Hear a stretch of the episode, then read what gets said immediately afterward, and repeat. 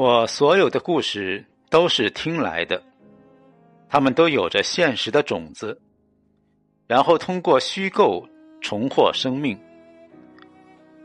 大部分时候，我喜欢做一个安静的倾听者，将旁人未曾留意的小故事和小细节牢牢的捕捉，深深的储存在心底，等待着时间将其慢慢发酵。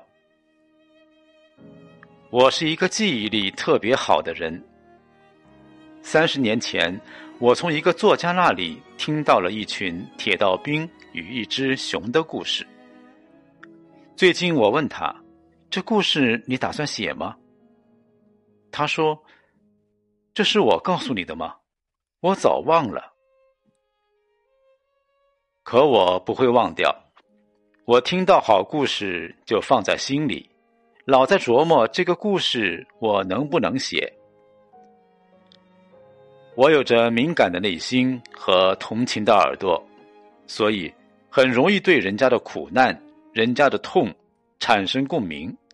这大概就是我能写出那么多故事的原因。